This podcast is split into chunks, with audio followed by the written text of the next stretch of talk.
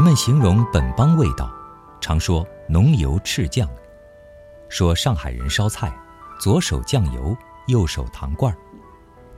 上海人说，本帮菜能有多少讲究，上不了大台面。本帮菜很少用珍贵的食材，但在美食家看来，美食绝不以食材和调味品的档次论高下。享受美食的前提是尊重。善待食材，懂欣赏手艺人的功夫。我们这个民族对所有食物都是很用心的。老天爷赐给我们粮食，我们酿成酒，酒糟不能扔掉，我们做成各种调料。我们吃黄豆，把它做成豆腐，豆渣也可以做成美味。本帮菜之于上海的意义是，本帮菜。是味觉上的上海方言。一八四三年，根据《南京条约》和《五口通商章程》，上海开埠。大都市的形成不过是短短几十年间的事情。开埠为上海定下了两个调子：第一，它是移民城市，这个城市的文化是在借鉴、学习、消化、吸收的基础上。逐渐形成自我风格的。第二，它决定了上海在骨子里信仰商业原则。同治、光绪年间，十六铺码头兴盛，洋泾浜以南的地方热闹起来了。上海出现外来人口占多数的现象，各地风味入户。为区分门派，才有了本帮一说。最初的本帮厨师都是铲刀帮，乡下的婚丧嫁娶、庆生寿辰、四十八节、庙会赶集，会请这些乡下名厨来烧菜。这些诞生于家宴、村宴里的菜肴，自然以实惠为主。后来，像上海老饭店前身荣顺馆的创始人张焕英，铲刀帮中的一些厨师，在家常菜的范围里。总结了一些经验和窍门绝招，逐渐进城开店。但是在那个时候，市面上最早站稳脚跟的是徽帮和西帮。道光到咸丰年间，随徽商入户的徽菜馆已经有三四百家之多。徽帮菜油大、味重、色深，非常适合体力劳动者的饮食需求。他们是这个码头城市重要的人群。西帮主打河湖鲜，从无锡带来的凉溪脆鳝、红烧滑水、糖醋黄鱼这些中档菜。他们的甜口非常符合江南一带人士的口味，这也是上海移民的主要组成部分。在这样的上海打下根基。本帮菜势必走一条兼容并蓄的路。他从徽菜吸收了浓油赤酱的底子，从西帮传菜借鉴了一个咸中带甜的样本。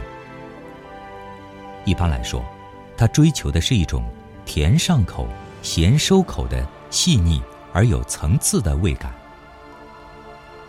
至于吃到嘴里的口感，那就更富有江南地方特色了。上海人最喜欢的是一种柔腻细滑的感觉。江南一带普遍把这种感觉叫做糯。无论是全素的青豆泥、素蟹粉、桂花糖藕，还是全荤的红烧肉、八宝鸭、大乌参，上海人对糯的境界追求莫不如此。商业社会讲求实用主义。本帮菜不做虚头巴脑的功夫，即使是今天洋气的上海人，夸奖一道菜，也常用“下饭”二字。一道菜中看不中吃，当会被扣上洋盘的帽子。以家常菜为蓝本的本帮菜，是不是就不讲究了呢？三林堂是上海的厨师之乡，有一条老街。都是老手艺人开的馆子。李伯荣的儿子李明福在老街上开了一家馆子，主打菜是三林堂传统的老八样。三林堂以肉皮入传，精心炮制的肉皮像海绵一样吸饱汤汁，口感极像竹荪。三林堂有专做猪皮的手艺人。如何选择猪汁，如何清洁猪皮，如何头一晚用温油泡，第二天油发，都有传家的手艺。厨师拿到制好的肉皮。同样要精通处理烹制它的诀窍。烹饪前要用冷水泡肉皮，不能心急用热水。泡好的肉皮必须滚汤下锅。只有这些讲究都做到了，才能有一块大家嘴里吃到的肉皮。上海人讲里子也讲面子，本帮菜要在十里洋场站稳脚跟。不可能没有些真功夫。有人把传统菜定位为功夫菜，功夫菜一般来说是自原味，烹饪入味后，主料、辅料、佐料在一定火候下复合成一种新的味道，它们自身构成这种复合味的源头。还有一种叫外挂味，目前餐饮市场百分之九十以上的菜肴。都是外挂味，比如说大虾，先水里把它汆熟了，然后加一个泰国甜辣酱或者芥末酱，酱一挂你就可以吃了，酱好就行，不需要手艺。上海人都喜欢吃糖醋排骨，市场需求量非常大。老师傅怎么做呢？他们是把排骨长时间的漂水，漂到一点血都没有了。然后一次性放好佐料，一锅出来，趁热吃掉。但这样做的问题是，一次一次的烧，客人坐着，菜半天上不来。现在饭店一般怎么做呢？先把排骨煮熟了，客人点菜以后，放糖醋汁下去再烧一烧。这在本帮菜里是大忌，不入味儿，一定不是好菜。但是啥叫入味儿呢？四十岁以下的上海人估计都不知道了。本帮菜里有一道老资格的糟粕头，这是一道浓汤菜，食材就是猪下水。一九四九年四月，杜月笙从上海去了香港，为解思乡之苦，他让他的原总账房黄国栋再次回到上海，找到了德兴馆。当时，由于美国的海上封锁，上海船只不能直达香港。黄国栋手持杜月笙的亲笔信，找到了时任上海市副市长潘汉年，由潘汉年想办法，安排德兴馆的两位厨师经由第三国绕道赴香港。杜月笙凭什么这么怀念糟粕头呢？一九二六年。来自三林堂的十七岁小学徒李林根进了德兴馆的厨房。三林堂是上海三个厨师之乡之一。李林根的父亲李春华就是铲刀帮。三十岁那年，李林根成了厨房里的把座，和来自宝山的名厨杨和生共同管理厨房。他们将本帮菜中广受欢迎的菜式。进行工艺流程的推敲和梳理，其中就包括糟粕头。李伯荣是李林根的儿子，他从小就在德兴馆厨房里学手艺。他说，杜月笙和糟粕头的故事是真的。当年，杜月笙每来德兴馆都要点糟粕头。解放前，李伯荣还没满十八岁，给杜甫送菜跑腿的活儿。都是他干。潘汉年送去的两个厨师就是他的师兄，其中一个年轻还没成家的，被杜月笙留在了香港。糟粕头关键全看一个“糟”。李伯荣说：“猪下水以前之所以贱，就是因为异味较重，而不同的猪下水去异味的方法又各不相同。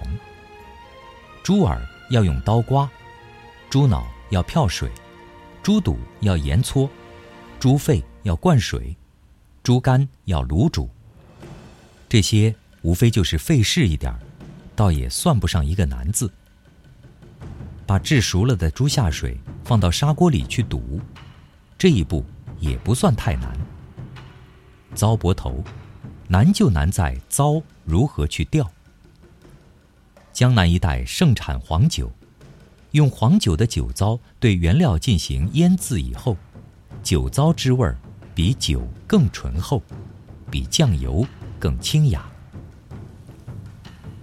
上海最著名的酒糟叫老大同，老大同为糟而制酒，以陈酿之酒液养酒糟之香，这样就形成了一种独特的糟泥。在烹饪上。